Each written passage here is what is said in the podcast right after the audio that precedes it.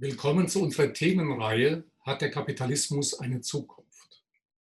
Und wir steigen gleich ganz spannend ein. Es geht um den digitalen Kapitalismus, von dem mein heutiger Gesprächspartner sagt, er sei ein völlig neues gesellschaftliches Herrschaftssystem und dagegen sei der industrielle Kapitalismus eigentlich äh, ja, kaum der Rede wert. Ich freue mich auf das Gespräch mit Professor Dr.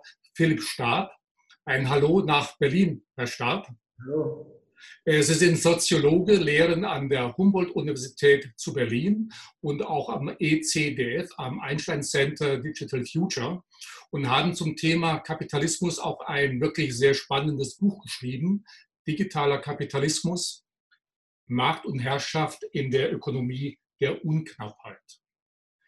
Herr Stab, wenn wir über Kapitalismus sprechen, dann müssen wir sicherlich auch mal ganz kurz auf Karl Marx äh, zu sprechen kommen. Vor etwas mehr als 150 Jahren hat er sein Buch Das Kapital äh, herausgebracht, äh, geschrieben. Und Marx war ja nicht nur jemand, der den Kapitalismus verteufelt hat, sondern er hat auch lobende Worte über ihn gefunden, vor allen Dingen über die Innovationsfähigkeit des Kapitalismus. Was würde denn heute Karl Marx zu Facebook, Google, Twitter und Co. sagen? Was meinen Sie? Ja, ähm, da kann ich auch nur raten, äh, logischerweise. Ähm, ich glaube, dass man relativ viel an dem, was ich so als digitalen Kapitalismus beschreibe, mit Marx verstehen kann. Vieles aber auch ohne Marx, muss man ehrlicherweise sagen. Ich kann mir vorstellen, dass ähm, Marx sich gewundert hätte darüber, dass die Unternehmen, die Sie genannt haben, zu einem großen Teil solche sind, die zwar extrem profitabel sind, also sehr, sehr viel Geld verdienen, das aber tun, obwohl sie eben nicht mit grundsätzlichen Problemen der Knappheit konfrontiert sind, in der Art und Weise, wie das vielleicht die Leitunternehmen des industriellen Kapitalismus noch waren und wie es sich auch Marx jedenfalls die meiste Zeit vorgestellt hat. Bei Marx, Sie können Marx als eine große Kontemplation auf Knappheit, Knappheitsprobleme verstehen, Knappheit an Arbeitskräften, Knappheit an Input, Knappheit an Gütern, mit denen die Bevölkerung versorgt werden muss und Konflikten um diese knappen Güter. Nicht wahr? Da ist er, wenn man so will, ist in der Linie der, der meisten ähm, ökonomischen ähm, Theoriebildung, in dem Sinne, dass, dass das alles um Knappheit geht. Ähm, bei den digitalen Leitunternehmen der Gegenwart, insbesondere denen, die Sie genannt haben, haben wir es vielfach mit Unternehmen zu tun, deren Profite letztlich auf unknappen Gütern bestehen. Gütern, die sie zu praktisch nicht vorhandenen Kosten ähm, oder zu zumindest stark vernachlässigbaren Kosten reproduzieren können und bei dem sich der Zugriff einer Person und der gleichzeitige Zugriff einer anderen Person nicht ausschließt. Ein Automobil kann immer nur einer fahren. Wenn wir jetzt an das Leitprodukt der letzten des industriellen Kapitalismus ähm, denken, jedenfalls einer nur gleichzeitig oder eine Person nur gleichzeitig. Eine MP3-Datei können im Prinzip ähm, x-beliebig viele Menschen gleichzeitig anhören, ohne dass die Kosten desjenigen, der diese MP3-Datei zur Verfügung stellt, dadurch steigen. Ähnlich verhält es sich mit Videos, wenn Sie an YouTube denken oder Videos, die über Twitter und Facebook äh, geschickt werden oder an Posts, ähm, die da sozusagen gelesen werden und insofern in gewisser Weise auch die Produktseite ähm, dieser Märkte abbilden. Das, mit sowas hat sich Marx verständlicherweise nicht ähm, im Detail beschäftigt, wenngleich es in dieser ganzen Debatte ähm, in der ich mich auch bewege, auch eine, ähm, einen Strang gibt, der wie oft äh, sozusagen darauf beharrt, dass das Marx natürlich eigentlich alles schon gewusst hätte. Bezug genommen wird da in aller Regel auf das Maschinenfragment ähm, von Marx, wo es eine sozusagen Idee darüber gibt, dass mit, durch letztlich Automatisierung von Arbeit vielleicht doch auch sozusagen im Industriellen irgendwann mal eine Logik der Unknappheit Einzug halten könnte. Und da gibt es da interessante Reflexionen dazu. Vielleicht hätte es ihn also auch doch gar nicht so sehr überrascht. Äh, es, äh, apropos Knappheit der Güter, bisher hat sich ja der Kapitalismus genau darüber definiert. Deshalb gab es ja auch schon vor ein paar Jahren Propheten des Postkapitalismus, die gesagt haben, die Digitalisierung der Ökonomie sei, sei auch der Totengräber des Kapitalismus. Man hat da wohl noch nicht daran gedacht oder man hat es vor allem deshalb betont, weil eben digitale Güter oder digitalisierte Produkte, Dienstleistungen eben unknapp sind und unzähliger Form und Weise vorhanden sind. Dem ist aber nicht so, wie Sie in Ihrem Buch sehr eindeutig schildern. Aber vielleicht, um es den Zuschauern, Zuhörern einfach ein bisschen zu machen, was ist eigentlich der digitale Kapitalismus? Ist der Kapitalismus jetzt einfach digital geworden, als im Sinne einer neuen Technologie? Oder was versteckt sich genau hinter diesem Begriff? Also im Grunde genommen können Sie, ähm, wenn man so will, zwei Begriffe des digitalen Kapitalismus unterscheiden. Das eine ist vielleicht am ehesten ein metaphorischer Begriff. Da geht es darum zu sagen, ähm, in den letzten 40 Jahren, vielleicht auch, ja, vielleicht auch in den letzten 50 Jahren, haben wir sowas wie einen stetigen säkularen Aufstieg der digitalen Informations- und Kommunikationstechnologien gesehen. Irgendwann in den 80er Jahren haben die Leute angefangen, im Büro mit Computern zu arbeiten. Das ist alles schon sozusagen digitaler Kapitalismus. Ich nenne das eher einen sich digitalisierenden Kapitalismus. Von digitalem Kapitalismus in einem strengeren Sinne, das ist dann auch der zweite Begriff, spreche ich ähm, sozusagen ausgehend vom kommerziellen Internet als einem, das in den 1990er Jahren, vielleicht reden wir da später auch noch mal drüber, so sukzessive als ein eigener ökonomischer Raum entdeckt wurde und ja auch sozusagen das äh, Brutbecken der äh, heutigen äh, Leitunternehmen des digitalen Kapitalismus wie Google, Apple, Facebook und Amazon ähm, in gewisser Weise ist. Und ähm, ja, dieser Begriff äh, des digitalen Kapitalismus nimmt dann Bezug auf diese Problematik der Unknappheit, über die wir gerade schon gesprochen haben, in der Hinsicht, als dass er eben mit dieser neuen Kategorie von Gütern konfrontiert ist und ähm, die, wie ich das nenne, Propheten des Postkapitalismus, die in den letzten Jahren eine erstaunliche Popularität auch hatten. Also Jeremy ähm, Rifkin beispielsweise. Oder Paul Mason, genau. Ähm, gehen eben davon aus, äh, unterm Strich jedenfalls, etwas schnell, dass ähm, mit unknappen Gütern eben kein Geld zu verdienen ist, nicht wahr? Wenn etwas da ist und Sie können es sich einfach nehmen, es ist also per Definition eben nicht knapp, sondern unknapp, Warum sollte dann niemand bereit sein, Geld dafür auszugeben? Wenn es keine Preise für Waren gibt, weil sie einfach vorhanden sind, dann, ähm, dann sozusagen stirbt der Kapitalismus daran. Das halte ich aus verschiedenen Gründen für sozusagen kurz gesprungen. Der eine Grund ist grundsätzlicher, in gewisser Weise grundsätzlicher Natur. Ähm, denken Sie etwa an die Tatsache, dass wir alle regelmäßig ähm, äh, Wasser, das wir trinken, in Flaschen im Supermarkt kaufen und dass es eine Industrie gibt, äh, die sozusagen, ne, nehmen wir das Beispiel Hollywood, die Flaschen für 20 Dollar verkauft, nur weil diese Flaschen in Norwegen oder Fiji oder sonst wo abgefüllt sind. Hier haben Sie eine Logik der, wenn man so will, künstlichen Verknappung von eigentlich auch unknappen Gütern in einem vollkommen, also sozusagen unabhängig von dem, was wir so als Digitalisierung üblicherweise thematisieren. Gleichzeitig ist dieses Problem natürlich grundsätzlicher geworden mit dem Aufstieg des kommerziellen Internets, wo sie sozusagen Bits und Bytes verschieben, ähm, die eben im Prinzip äh, sozusagen einfach kopierbar sind, ohne dass dabei Kosten entstehen. Und diese, die, die, die Konstruktion oder das Programm, das, wie das die äh, Leitunternehmen des digitalen Kapitalismus in ähm, Modelle der Profitakkumulation, also des Geldverdienens, eingebaut haben, ist, indem sie sich sukzessive zu marktgleichen Unternehmen entwickelt haben.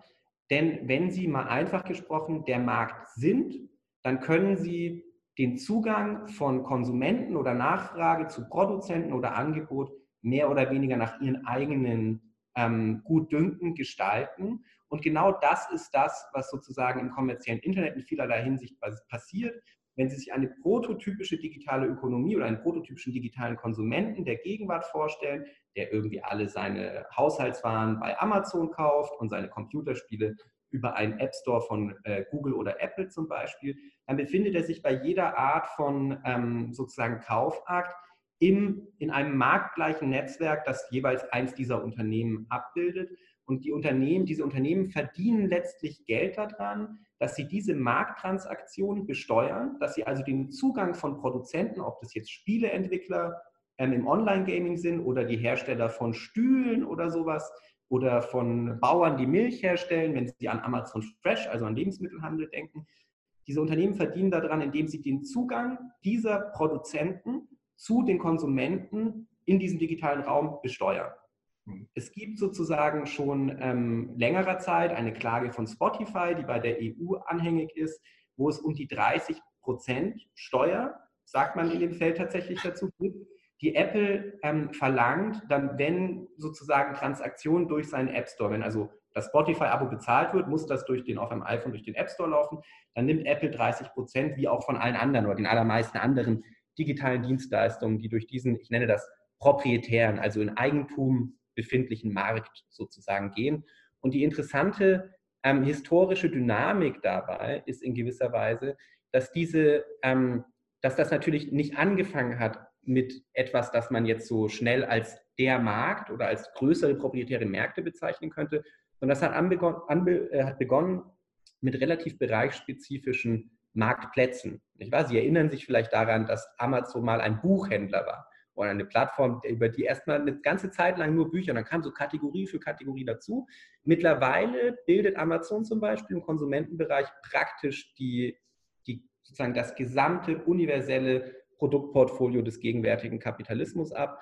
Und für immaterielle Dienstleistungen gilt das dann eben ähm, zum größten Teil auch für sozusagen die Betriebssysteme des mobilen Internets wie Android von Google oder iOS von Apple. Äh, bevor wir nochmal oder weiter über die Funktionsweise des digitalen Kapitalismus sprechen, lassen Sie uns mal darüber sprechen, wie konnte der digitale Kapitalismus überhaupt entstehen. Das ist ja eine Weiterentwicklung des Fordismus, also äh, die Massenproduktion von äh, Gütern und Dienstleistungen. Vielleicht noch eine Fußnote, Herr Stab, weil Sie schon mehrmals von den sogenannten Leitunternehmen gesprochen haben. Sie meinen da zum einen die großen fünf in den USA, also Amazon, Alphabet, Microsoft, Facebook und wen habe ich jetzt vergessen? Na, man könnte die chinesischen Leitunternehmen. Ja, und dann die äh, Baidu, Tencent und Alibaba äh, natürlich. Und, aber nochmal zurück jetzt zu den Wurzeln und Ursachen. Wie konnte der entstehen? Äh, in Ihrem Buch habe ich gelesen, es begann eigentlich schon im Laufe der 60er Jahre, begann diese Entwicklung. Ja, also ähm, ein Aspekt, der dabei häufig nicht thematisiert wird, ist, dass der, digital, also der digitale Kapitalismus, jedenfalls seine Basistechnologien, ähm, eben den Ursprung in den USA insbesondere im Kontext dessen haben, was Mariana Mazzucato einen unternehmerischen Staat nennt. Also wenn wir heute sozusagen die Risikokapitalindustrie als Triebfeder, als Treiber von innovativen Geschäftsmodellen und Technologieentwicklung und so weiter glorifizieren, dann vergessen wir in aller Regel, dass die Basistechnologien der digitalen Revolution, wenn man das so nennen möchte, ähm, zu allergrößten Teilen auf den Staat zurückgehen. Einen Staat, der sozusagen im Kontext von so einem Wissenschafts- und Militär-Keynesianismus, wenn man so will, ja. ähm, in den USA eben massiv in extrem risikoreiche Produkte investiert hat und damit als, äh, wenn man so will, initialer Risikokapitalist ähm, äh, sozusagen aufgetreten ist. Das ist das eine und da schließen sich natürlich Argumente an, die etwa dann von der benannten Kollegin auch geführt werden, nämlich dass das irgendwie irritierend ist, wenn der Staat sozusagen am Anfang dieser Innovation steht und dann sozusagen Unternehmen hinten rauskommen, die vor allem dafür oder die unter anderem auch dafür sehr bekannt sind, dass sie sozusagen die kreativsten Steuervermeider ähm, des globalen Kapitalismus sind, also genau an diesen Staat, dem sie ihre ähm, Basistechnologien verdanken, sozusagen nicht äh, redistribuieren. Das ist sozusagen eine Geschichte. Der, der kommerzielle Aufstieg dieser Technologien fällt, glaube ich, ähm, lässt sich noch stärker aus, wenn man so will, einer komplexen politischen Ökonomie des Nachkriegskapitalismus, also in Europa der Nachkriegskapitalismus, ähm, beschreiben. Da hatten sie die, was in Frankreich sozusagen als Trente Glorieuse äh, so schön beschrieben wird, glorreiche 30 Jahre ähm, des äh, wirtschaftlichen Wachstums, auf denen wir ja unter anderem ähm, überall in Westeuropa auch unsere Sozialsysteme, unseren Wohlfahrtsstaat und so weiter ähm, errichtet haben. Und die Wachstumsraten, die diesem Modell zugrunde lagen, die sind gegen Mitte, Ende der 70er Jahre, je nachdem, wo sie sich befinden auf der Welt, in der OECD-Welt, also in den hochentwickelten Ökonomien, eben relativ abrupt eingebrochen und haben sozusagen an, an, die, die, an deren Stelle ist eine neue Normalität getreten, die sozusagen sowohl von links wie auch aus wirtschaftsliberaler Perspektive ähm, eigentlich konsensual als säkulare Stagnation beschrieben wird. Also die Wachstumsraten des, der Trente Glorieuse, der 30 guten Jahre nach dem, ähm, das was in Deutschland Wirtschaftswachstum heißt, die waren dann vorbei. Und sie waren vorbei aus zwei Gründen. Ein Grund ist natürlich gewesen, dass sie sozusagen gerade in Westeuropa den Wiederaufbau dann ungefähr vollendet hatten. Ähm, und der Wiederaufbau war zu einem großen Teil die Umstellung der, der Produktion, also auch der industriellen Produktion, auf effizientere Methoden als davor. Das heißt, sie haben da extreme Produktivitätssprünge ähm, erzeugen und Produktivitätsgewinne heben können in dieser Zeit. Und die waren irgendwann erschöpft. Irgendwann war sozusagen die, die rationalisierte Grundlage in der Produktion so weit geschaffen, dass ab dann sozusagen sie zwar immer noch Produktivitätswachstum haben, ähm, aber eben ähm, nicht mehr so viel wie vorher. Und eine Reaktion darauf war, dass sie sozusagen den historischen äh, Kompromiss zwischen Kapital und Arbeit, den sie auch in dieser Zeit entwickelt haben, also ähm, der Schluck aus der Pulle, würde man vielleicht aus der, sozialdemokratischen Geschichte sozusagen heraus ähm, sagen, ähm, dass der auch sukzessive aus, aufgelöst wurde und sozusagen Löhne zunehmend ähm, in Stagnation geraten sind, was dann wiederum sozusagen sich auf den Verbrauchermärkten in der nachlassenden Nachfrage niedergeschlagen hat. Und Sie können diese, ähm, ein weiterer Grund dafür ist, dass diese Märkte auch zum gleichen Zeitpunkt zu einem großen Teil saturiert waren. Also die Leute waren irgendwann ausgestattet mit äh, Garage, Automobil äh, und Einbauküche. Und ähm, in dieser Kombination sozusagen kommt der Kapitalismus der Nachkriegszeit ein Stück weit zum Erlahmen und alle, es, es, schließen sich eine Menge Reaktionen an, die versuchen, dieses System wieder in Gang zu bringen. Und eine dieser Reaktionen ist eben das, was wir äh, heute auch wieder als Digitalisierung entdecken, also die Injektion von Informations- und Kommunikationstechnologien einerseits in die Produktionsapparate, also in gewisser Weise, wir reden zwar in Deutschland zum Beispiel jetzt seit 2011 über Industrie 4.0, aber ähm, in gewisser Weise ist die Industrie schon seit 30 Jahren digital und wird immer digitaler, wenn Sie sich angucken, welche Maschinen da benutzt werden, dass da Chips drin sind, Halbleiter und so weiter und so fort.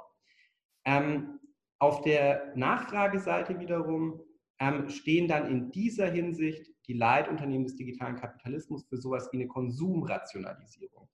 Also wenn Sie sich überlegen, was eigentlich das Geschäftsmodell dieser Unternehmen ist, dann ist es zum allergrößten Teil die Verfügbarmachung von Produkten und Gütern zu jedem Zeitpunkt. Das ist das eine, E-Commerce. Also ich kann noch nach Hause, wenn ich erschöpft in der U-Bahn nach Hause fahre, immer noch meine Einkäufe machen. Also die Zeit, die Leute für Konsum aufwenden können, wird dadurch massiv vergrößert. Angebot wird verfügbarer gemacht.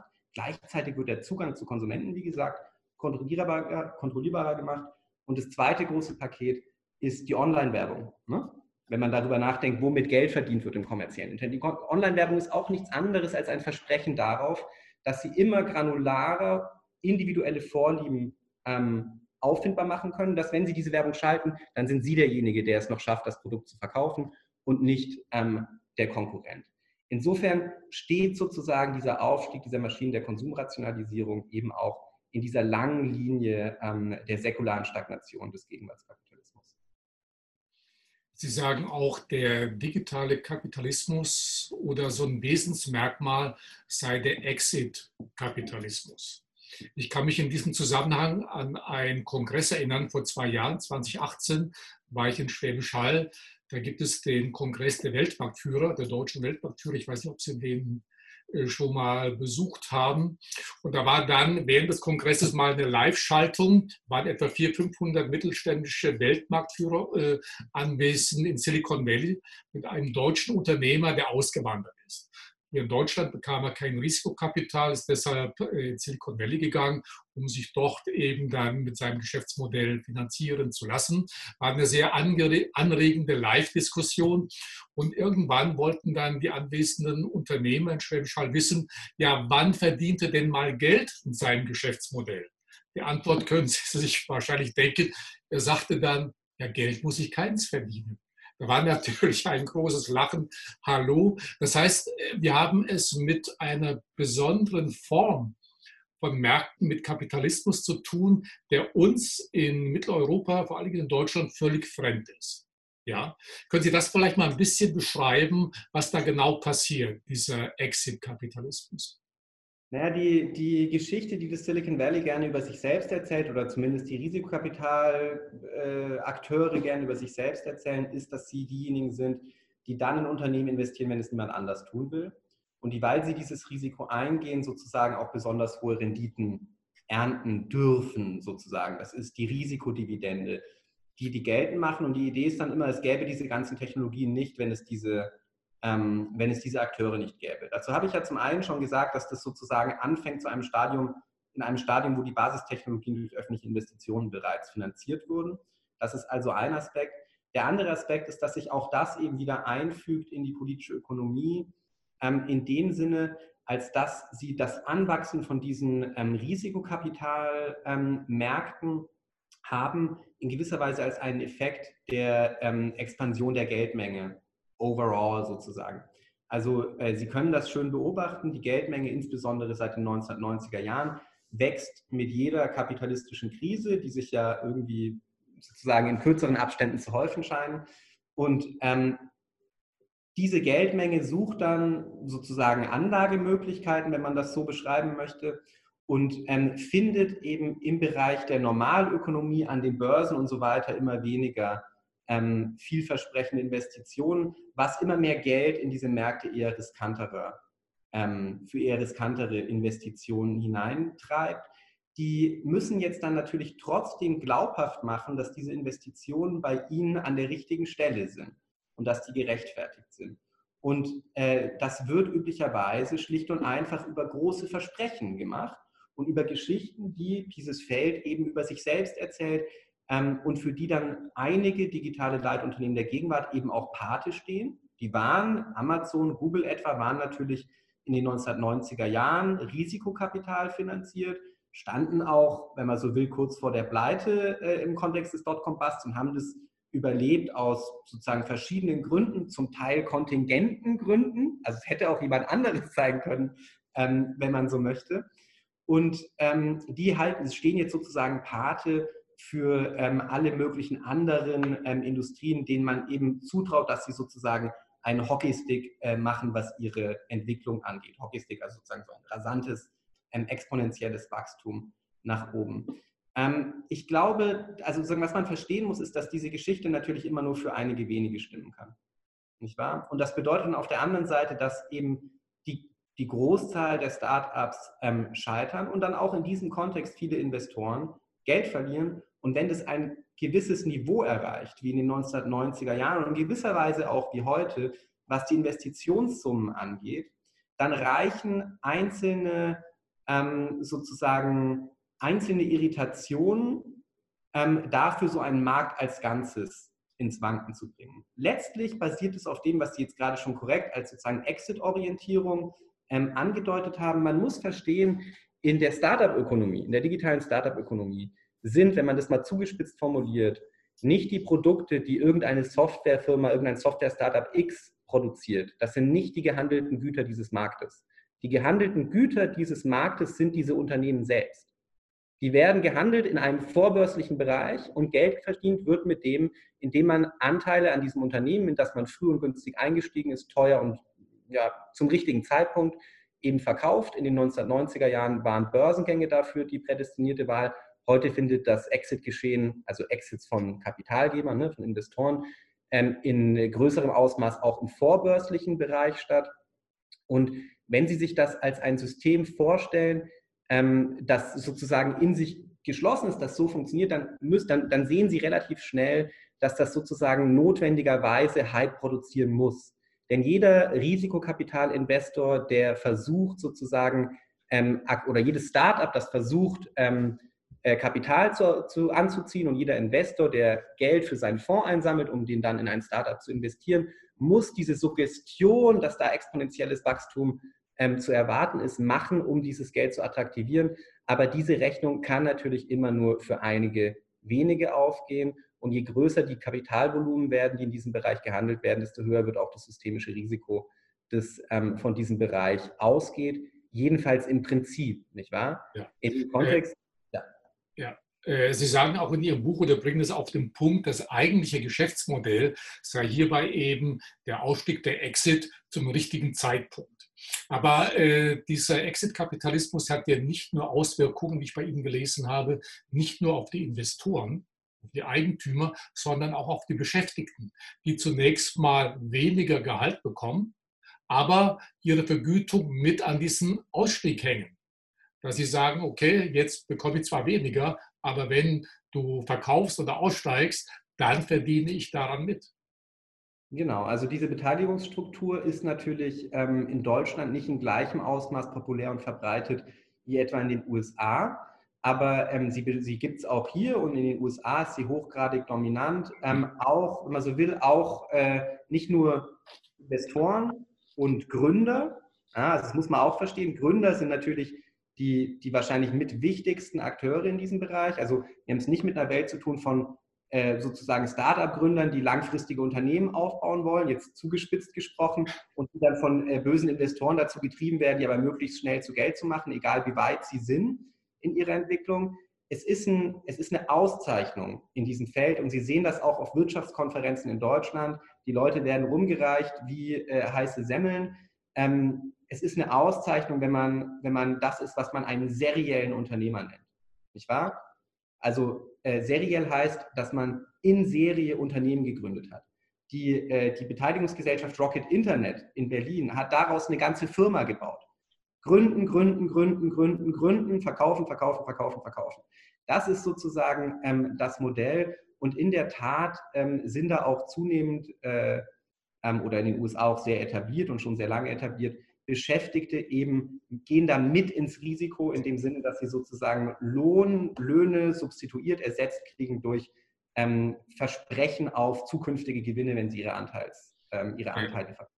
Wenn es im Kern oder wenn die Philosophie der Unternehmen auch darin liegt, äh, in der Öffentlichkeit einfach einen sehr guten Eindruck zu erwecken, die Hoffnung auf spektakuläre Profite oder Wachstumsraten oder ähnliches, ist es dann eigentlich auch nicht zwangsläufig so, dass Dinge passieren können, wie jetzt mit Wirecard, wo einfach auch sich viele spektakuläre Wachstumsraten und Gewinne erhofft hatten, dass dann solche Dinge tatsächlich passieren können, weil man da nicht so genau hinguckt. Man lebt ja mehr von der Zukunft zu sagen, okay, die wachsen so groß, die werden so groß, das muss einfach gut gehen. Naja, nach meinem Verständnis ist, also die, die Brücke kann man möglicherweise schlagen. Vielleicht ist der Fall Wirecard noch ein bisschen sozusagen äh, weniger nuanciert. Vielleicht geht es da einfach mehr oder weniger um Bilanzbetrug und ähm, dann wiederum eine, eine, Parallele zu den 1990er Jahren. Ähm, die Unfähigkeit der, ähm, äh, der, der Buchprüfungsgesellschaften, das eben in den Griff zu bekommen, nicht wahr? Also die Überbewertung der Dotcom- Pleitiers gehen ja auch darauf zurück, dass die sich sozusagen in einem Kartell mit den Buchprüfungsunternehmen befunden haben in den 1990er Jahren. Da gab es dann ja auch starke Regulierungen ähm, als Reaktion darauf. Und ähm, ja, aber Sie, Sie haben natürlich insofern recht, als dass man sozusagen ähm, vielleicht nicht mehr so misstrauisch wird, ähm, wenn Unternehmen, von denen man sich das ohnehin erwartet, eine solche Entwicklung machen. Und ähm, man hat natürlich andere Bereiche, ähm, in denen sie das auch sozusagen, ne, da verschieben sie einfach die, die Kriterien dafür, was als unternehmerischer Erfolg gilt. Also Sie können das schön sehen bei so einem Unternehmen wie Uber, ne? bei dem ähm, viel, also der, der Taxidienstleister, ja. der letztes Jahr ähm, an die Börse gegangen ist und dann sozusagen ähm, ziemlich abgeschmiert ist, da, ähm, da sehen Sie, ähm, wie die sozusagen, wie sich über, über Jahre eine, ein Narrativ etabliert hat, ähm, bei dem erwartet wurde, dass die Leute nicht mehr darauf gucken, wie viel Geld verdient ein Unternehmen. Da wird nur noch geguckt, nicht mal, nicht mal unbedingt auf Umsatzwachstum, aber Umsatzwachstum schon eher ne, als sozusagen Gewinne, aber es wird vor allem auf Userwachstum geguckt. Ne? Und so subventionieren sozusagen dann eine Menge Startups aus Risikokapital einen Aufbau von einer Kundschaft, die mit hochgradig subventionierten Produkten äh, versorgt wird, ohne damit jemals Geld zu verdienen. Und es geht immer nur darum, wie lange man sozusagen dieses Modell äh, ähm, aufrechterhalten kann und das Versprechen aufrechterhalten kann, dass das sich irgendwann sozusagen auch in die schwarzen Zahlen bewegt. Und es ist wirklich irritierend, gerade jetzt am, am berühmten Fall von Uber, dass das jetzt schon äh, sozusagen eine Dekade lang funktioniert und nicht mal durch den Börsengang wirklich zum Einsturz gekommen ist. Also ich meine, mittlerweile ist das ja auch im Economist angekommen. Ne? Auch der Economist schreibt jetzt darüber, dass sie eigentlich keinen Weg sehen, wie Uber jemals profitabel werden sollte. Ne? Ist irgendwie, wie soll das gehen? Also kannst, man kann nur die Preise für die Endkunden hochdrehen, dann fahren die wieder Bahn oder Fahrrad. Ne? Die fahren ja Uber, weil Uber billig ist. Ähm, und sonst kann man eigentlich äh, nicht richtig viel machen, weil man kann oder man, man muss sozusagen die Investitionen abschreiben ne? ähm, auf, der, auf der Kapitalseite. Und das ist natürlich nicht das, was die, worauf die Investoren spekulieren. Uber kann eigentlich nur dann funktionieren, wenn die irgendwann mal eine Monopolstellung haben. Und ich denke, darauf oder dahin wird ja auch gearbeitet. Denn erst dann würde ja auch Geld verdient werden. Die arbeiten auf eine Monopolstellung hin, aber die Idee dabei ist natürlich immer, wenn die eine Monopolstellung haben, können die die Preise anziehen. Aber die können die Preise nicht unendlich anziehen, weil, weil Taxis nicht die einzige Art und Weise sind, wie man sich bewegen kann. in, in, Mobilität. Und wenn die, wenn, die, wenn die Taxipreise zu teuer werden, dann fahren die Leute nicht mehr Taxi. Die Leute sind ja auch vorher nicht Taxi gefahren, weil Taxis zu teuer waren. Also fahren die auch nicht mehr Uber, wenn die so teuer sind wie Taxis früher waren. Ne? Dann fahren die wieder an, nehmen die wieder andere Verkehrsmittel. Das ist äh, diese Art sozusagen der, Sub, der Subvention von Konsumenten aus Risikokapital ist in gewisser Weise sozusagen die Formel für den äh, sozialen Kompromiss des digitalen Kapitalismus. Also wenn es im industriellen Kapitalismus darum ging, dass anständige Löhne anständigen Konsum ermöglichen und man deswegen darauf verzichtet zu streiken, äh, Produktion zu vergesellschaften und so weiter, dann geht es im digitalen Kapitalismus darum, ähm, dass zwar dass sozusagen Konsum aus, Investi aus spekulativen Investitionen quersubventioniert wird und damit eigentlich in der Situation der Lohnstagnation, in der sich viele Leute befinden und natürlich auf Kosten der ganzen Uberfahrer, ne? auch klar, und sozusagen all der Arbeit, die da dran hängt, Konsum subventioniert wird, um so sozusagen überhaupt Konsum aufrechterhalten zu können. Ne? Das, ist die, das ist sozusagen die Formel. Ja, äh, äh, hat denn die aktuelle Corona-Krise dem Ganzen auch nochmal einen Schub verliehen? Ja, ähm, also gerade wenn wir über Risikokapital reden, ist das wirklich interessant. Man würde ja immer meinen, wenn sozusagen die ähm, normale Ökonomie einbricht, dann äh, betrifft das auch das Investitionsgeschehen. Und das ist in vielen Bereichen auch der Fall. Es ist irritierenderweise beim Risikokapital, beim Risikokapital nicht der Fall gewesen. Ist wirklich, ist wirklich interessant. Also da gibt es ein kurzen Absturz. Das ist, wenn, wenn ich so lese ich das, der Moment, in dem die angefangen haben, sich auf Homeoffice und remote Prozesse und so umzustellen. Und dann geht das relativ schnell wieder aufs normale Niveau. Und in bestimmten Bereichen ähm, geht das sogar extrem hoch und natürlich im Gesundheitsbereich. Ne? Da steigen die Investitionen extrem an. Da gibt es sozusagen, ähm, sozusagen ein Momentum. Und wir sehen, ähm, dass auf der, also dass die eine Seite, das ist die Seite Investitionen. Und wenn Sie jetzt an die Unternehmen denken und die Tatsache, dass die immer in immer größeren und immer neuen Bereichen der Ökonomie eben mitmischen und versuchen, die sozusagen zu vermachten, ähm, dann sehen, dann, dann scheint mir zumindest, das kann man noch nicht so ganz abschließend sagen, aber mir scheint die Corona-Krise ähm, eine Bewegung zu beschleunigen, in der diese Unternehmen zunehmend in den Bereich der öffentlichen Güter und der öffentlichen Infrastrukturen äh, vordringen. Ähm, das versuchen die schon sehr lange, etwa im Gesundheitsbereich, äh, Apple, Google Health und äh, verschiedene Apple-Produkte beispielsweise. Auch Amazon ist in diesem Bereich aktiv. Sie versuchen das im Bereich der ähm, Mobilität durch Mobilitätsplattformen. Google Maps ist zu einem großen Teil eine Mobilitätsplattform, über die Sie zum Beispiel Zugang zum ÖPNV-Netz und so weiter, also zum, zum öffentlichen Personennahverkehr ähm, erhalten. Und allein schon darüber, dass wir sozusagen jetzt als Stimulus ähm, gegen die Krise, aber auch was die akuten Maßnahmen angeht, relativ viel Geld für digitale Innovationen in die Hand genommen haben, ähm, ist eigentlich ein Hinweis darauf, und das in diese Bereiche sozusagen gehen, ist ein Hinweis darauf, dass damit zu rechnen ist, dass die auch in diesen Bereichen jetzt beschleunigt sozusagen expandieren werden. In einem bestimmten Sinne haben wir das in Deutschland gesehen ähm, mit, der, mit der Contact Tracing App. Ne? Da gab es so eine Idee, äh, lass das mal, also es ist ein schönes Beispiel, da gab es so eine Idee, lass das mal ähm, irgend so ein Wissenschafts- und äh, KMU-Konsortium machen. Das ging dann nicht schnell genug und dann gab es die sozusagen exekutive Entscheidung, okay, das machen die äh, nationalen Champions, SAP und T-Systems in Deutschland. Und die wiederum, also sozusagen, da, da geht sozusagen dieser Drive hin, die liefern jetzt diese Infrastruktur und ähm, sie tun das, und das ist auch wieder interessant, aber nach den Regeln, die Google und Apple gesetzt haben, weil Google und Apple sozusagen die Standards definiert haben, nach denen solche Apps in ihren App Stores überhaupt angeboten werden dürfen. Hm. Also da sehen Sie in, in zweierlei Hinsicht sozusagen, wie im Bereich der, der öffentlichen Daseinsvorsorge, wenn man so will, der Gesundheit, ähm, verschiedene digitale Leitunternehmen zunehmend sozusagen ihre Stakes ähm, abstecken. Äh, Sie sagen auch in Ihrem Buch, der digitale Kapitalismus würde systematisch zur Ungleichheit führen. Ja, also ähm, dafür gibt es, glaube ich, ähm, in einem grundsätzlichen Sinne zwei Argumente. Das eine Argument ist, wenn Sie sich eine Ökonomie vorstellen, und das ist natürlich jetzt erstmal ein Gedankenspiel, auf der anderen Seite trifft es große Teile des, trifft es den größten Teil des kommerziellen Internets, wenn Sie sich den als Ökonomie angucken. Ähm, die von solchen vermachteten Infrastrukturunternehmen, die als, als, als sozusagen marktgleiche Unternehmen auftreten, vorstellen. Dann haben Sie eine Konstruktion, in der sitzt sozusagen in der Mitte jeder Markttransaktion ein privates Unternehmen. Hier sitzt die Nachfrage, da sitzt das Angebot Und Geld wird so verdient, dass auf der Seite des Angebots der Zugang zur Nachfrage, wie ich vorhin sagte, besteuert wird. Was bedeutet das? Es bedeutet, dass von den finanziellen Transaktionen, von dem Geld des ähm, sozusagen Konsumenten an, für Waren, an für Waren oder Dienstleistungen an Produzenten zahlen, ungefähr ein Drittel, wenn man jetzt mal diese Faustregel nimmt, bei den, diesen marktbesitzenden Unternehmen hängen bleiben, die das dann sozusagen im, im Prinzip als Vermögen erstmal sozusagen diesem äh, Kreislauf entziehen und die, dass diese 30 Prozent dann logischerweise im Universum der Produzenten sozusagen fehlen.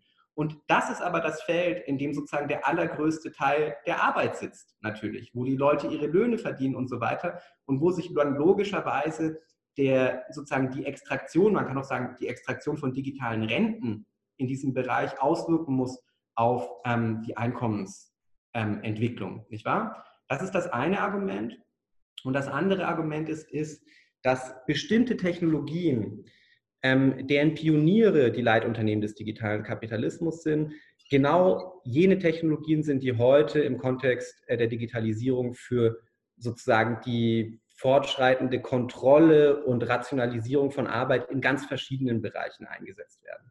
Ein evidentes Beispiel ist etwa das Tracking von Beschäftigten, also die Überwachung und Verfolgung der, dessen, was äh, Beschäftigte tun, zum Beispiel wenn sie mobil arbeiten, über GPS-Daten und dergleichen.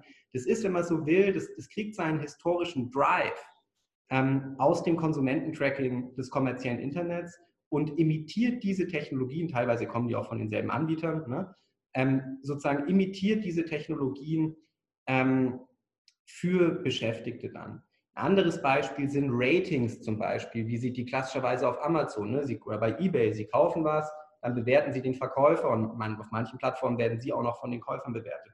Das sind etwa Technologien, die jetzt sozusagen zunehmend in Unternehmen eingesetzt werden, wo sich dann Beschäftigte gegenseitig bewerten.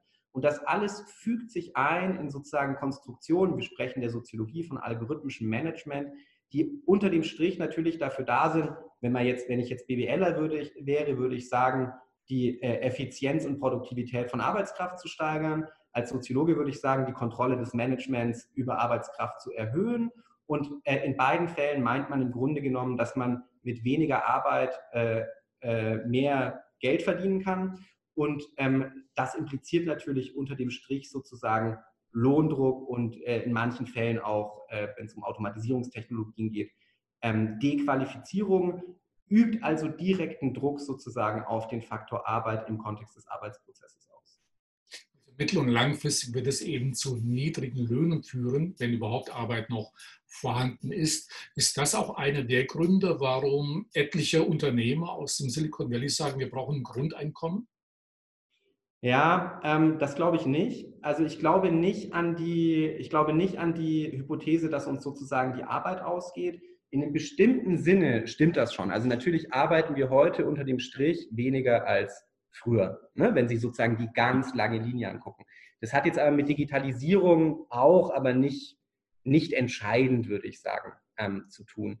Eher sehen Sie in vielen diesen Unternehmen ähm, über die ich rede und auch in den, in den Modellen, für die sie stehen, sozusagen, wie essentiell der Faktor Arbeit ähm, ist. Und das sozusagen, wissen Sie, wenn wir heute so über KI, künstliche Intelligenz als Automatisierungstechnologie reden, dann müssen wir das auch immer sozusagen nochmal vor dem Hintergrund dessen, worüber wir gerade sprachen, sehen. Nämlich, dass es darum geht, da Risikokapital in bestimmten Unternehmen anzuziehen oder ähm, an, an der Börse attraktiv zu sein, nicht wahr? Dann benutzt man halt auf einmal KI, niemand weiß genau, was es ist und was es bedeuten soll aber ähm, es ist eben eins der großen Technologieversprechen ähm, der Gegenwart. Der Grund, warum ähm, diese Unternehmen sukzessive, also warum einige dieser Unternehmen und wichtige Akteure des Silicon Valley sich für ein Grundeinkommen aussprechen, wohlgemerkt ne, in den USA mit der viel niedrigeren Grundsicherung von Bürgern als in den meisten europäischen Ländern. Ne? Also Sie können ja auch die europäische Wohlfahrtsstaaten als sozusagen differenzierte Form von Grundeinkommen analysieren. Ne? Das ist also so, das wäre für uns ja jetzt nicht nichts sozusagen vollkommen Neues in einem bestimmten Sinne. Ne? Wir haben natürlich immer Redistributionslogiken, die wir auch mitdenken in unserem System. Ähm, in den USA ist es natürlich schwächer ausgeprägt.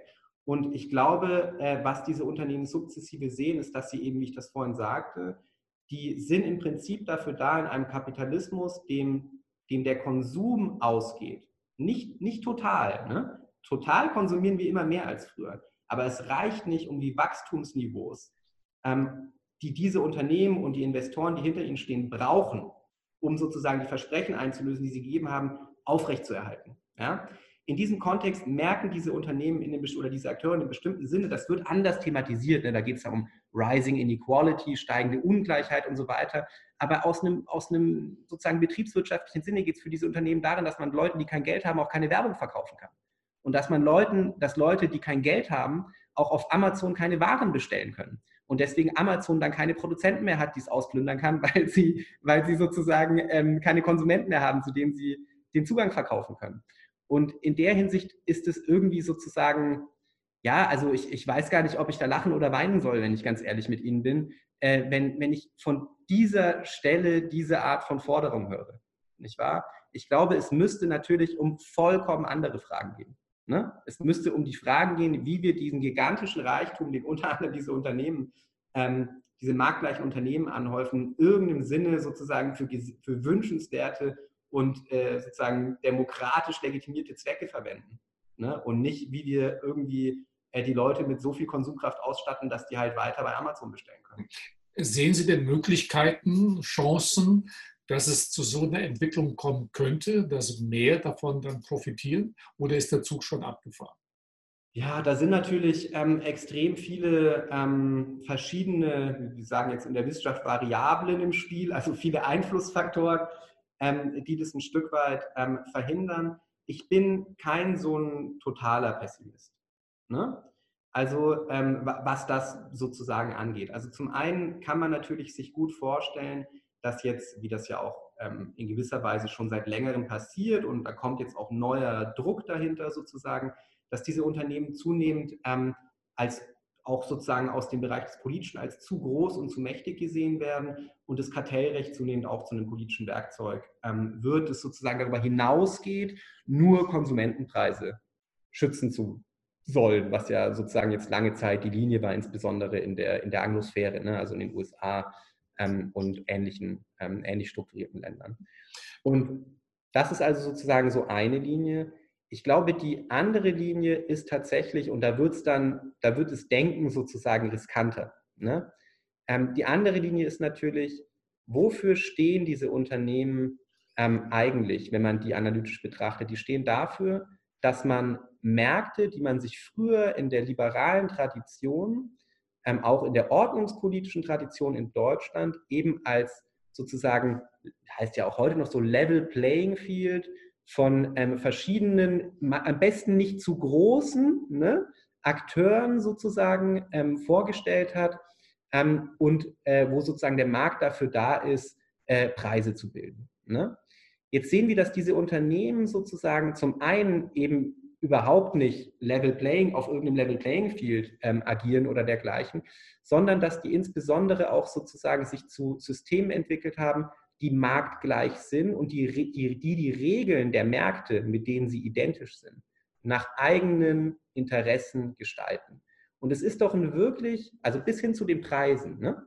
und es ist doch wirklich ein interessanter, ähm, ne, sozusagen eine interessante, was Interessantes, da ist sozusagen was Interessantes entstanden, wenn Sie darüber nachdenken, dass wir uns zum Beispiel in Europa ja in einem bestimmten Sinne ähm, festgelegt haben darauf, dass wir sowas wie eine ökologische man, man würde in anderen, sozusagen je nachdem, wo man im politischen Spektrum steht, könnte man auch sagen, für eine sozialökologische Transformation, ähm, dass wir uns dafür sozusagen entschieden haben. Und ich glaube, dass sozusagen in der politischen Ökonomie zumindest, in der Politik, weiß man noch nicht so genau, da ist, glaube ich, niemand so ähm, naiv zu glauben, dass das zu haben wäre, ohne tiefe strukturelle Eingriffe in Marktprozesse. Ja? Also sozusagen neoliberales Market Design ne, wird es alleine nicht richten können. Sie müssen da schon sozusagen relativ klare ökologische Standards für Waren und so weiter einführen. Und Sie sehen zum Beispiel, dass sich in der EU ähm, die Debatte in diese Richtung bewegt. Ne? Also wenn wir jetzt über die äh, von der Leyen-Pläne für eine grüne Stahlindustrie sprechen, dann sind Sie ganz schnell bei den Ökologiezöllen und bei der Art und Weise, dass Sie sozusagen einen europäischen Wirtschaftsraum dann irgendwie mit Zöllen sozusagen schützen müssten vor Stahl, der irgendwie aus Schwarz und Braun, der mit Schwarz und Braunkohle halt viel billiger ähm, produziert wird. Und das sind alles sozusagen Arten, wie noch über auf die alte Art und Weise, ähm, also will protektionistisch ähm, Märkte reguliert werden. Die haben aber eigentlich eine viel granular, ein viel granulareres Vorbild dafür, wie sie Märkte ähm, strukturieren und organisieren können, um bestimmte Outcomes zu erzielen. Und warum sollten diese Outcomes immer die Profite dieser marktgleichen Unternehmen sein und nicht irgendwelche sozusagen ähm, Ziele, auf die man sich demokratisch ähm, geeinigt hat. In der Hinsicht kann man die auch verstehen als sozusagen Blueprint für, wenn man so will, eine, eine sozial-ökologische Transformation in Europa. Das heißt also, Werte haben durchaus noch eine Chance, auch im digitalen Kapitalismus.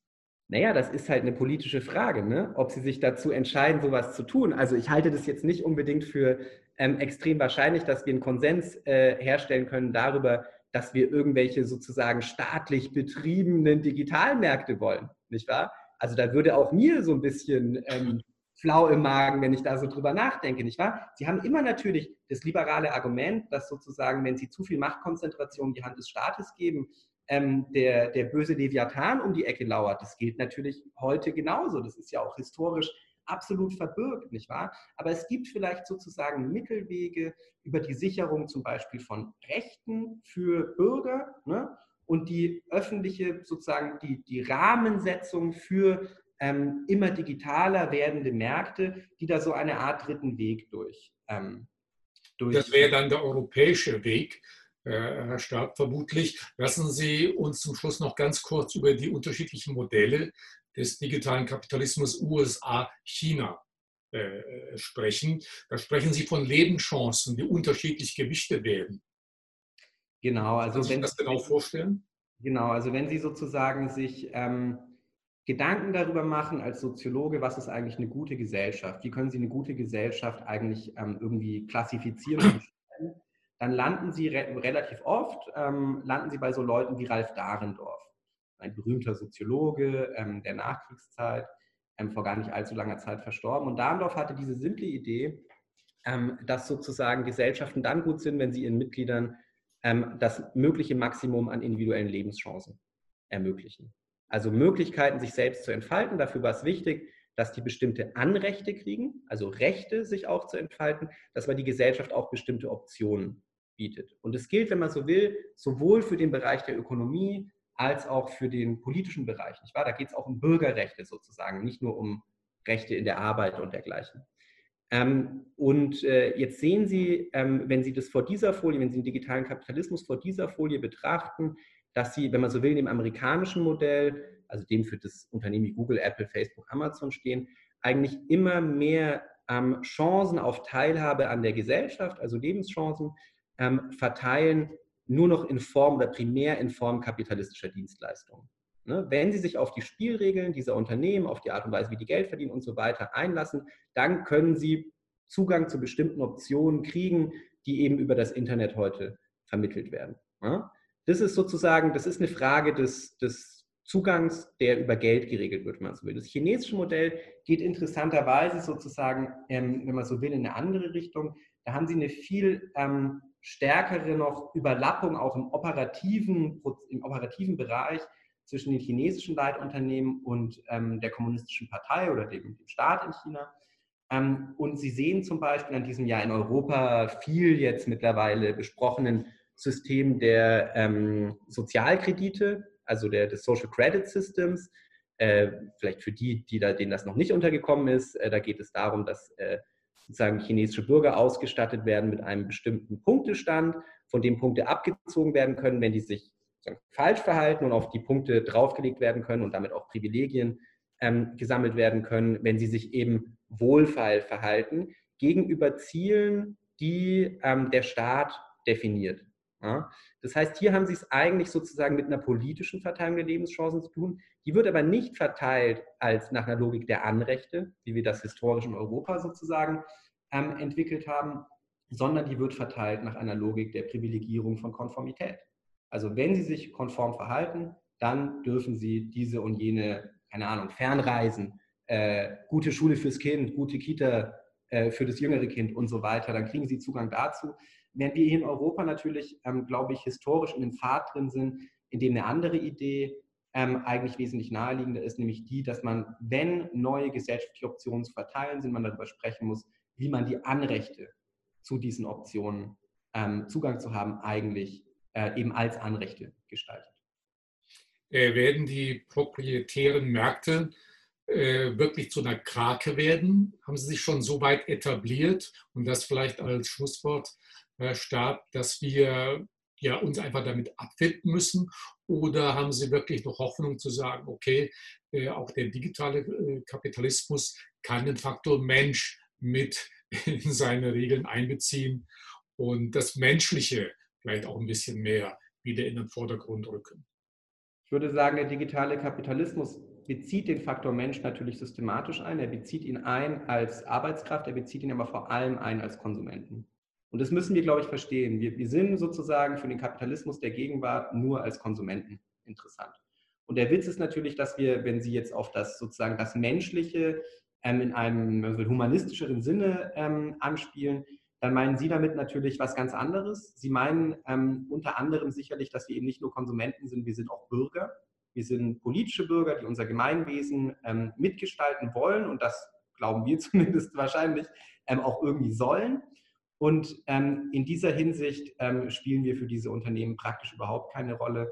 Und äh, das ist auf jeden Fall was, wo man, glaube ich, noch einen ähm, europäischen Punkt setzen könnte. Und ich glaube auch, dass wir in gewisser Weise, dass das als Problem in Europa in einem bestimmten Sinne erkannt ist. Nicht ganz so optimistisch bin ich darin, äh, da, dahingehend, dass dann sozusagen man da auch erfolgreich wird gegen handeln können. Aber ähm, da kann man absolut überrascht werden. Also unter dem Strich würde ich sagen, Vorteil digitaler Kapitalismus, aber das Spiel ist schon noch offen. Äh, unsere große Serien-Headline heißt ja, hat der Kapitalismus eine Zukunft? Er hat eine, eine digitale äh, ja. Zukunft. Ja, er hat auch eine digitale Gegenwart, absolut. Stab, herzlichen Dank für das wirklich inspirierende äh, Gespräch. Zum Schluss nochmal für unsere Zuschauer, Zuhörer, Ihr Buch, der digitale Kapitalismus. Äh, wenn ich das so sagen darf, Herr Stab, er ist zum Teil sehr wissenschaftlich äh, geschrieben, aber auf der anderen Seite, was ich richtig gut finde, all die, die bisher noch nicht so mit Digitalisierung äh, zurande kommen, was darunter zu verstehen ist. Ein wirklich tolles Buch, das einfach auch mal ein bisschen die Hintergründe erläutert, warum es jetzt Digitalisierung gibt, wie Digitalisierung funktioniert und warum wir jetzt eben auch im digitalen Kapitalismus leben. Also wirklich, denke ich, ein gelungenes Werk. Herr Stab, herzlichen Dank dafür. Also wirklich eine echte Leseempfehlung. Wie gewohnt, liebe Zuschauer, Zuschauerinnen, Zuhörer, Zuhörerinnen, mehr Informationen auf unserer Website zum Buch und zu meinem heutigen Gesprächspartner auf unserer Website und für die Zuschauer noch der Hinweis, das Ganze natürlich auch nochmal nachzuhören im Podcast. Herr Stark, wie gesagt, herzlichen Dank und ein Dankeschön auch für alle, die zugeschaut oder zugehört haben. Herzlichen Dank. Danke Ihnen.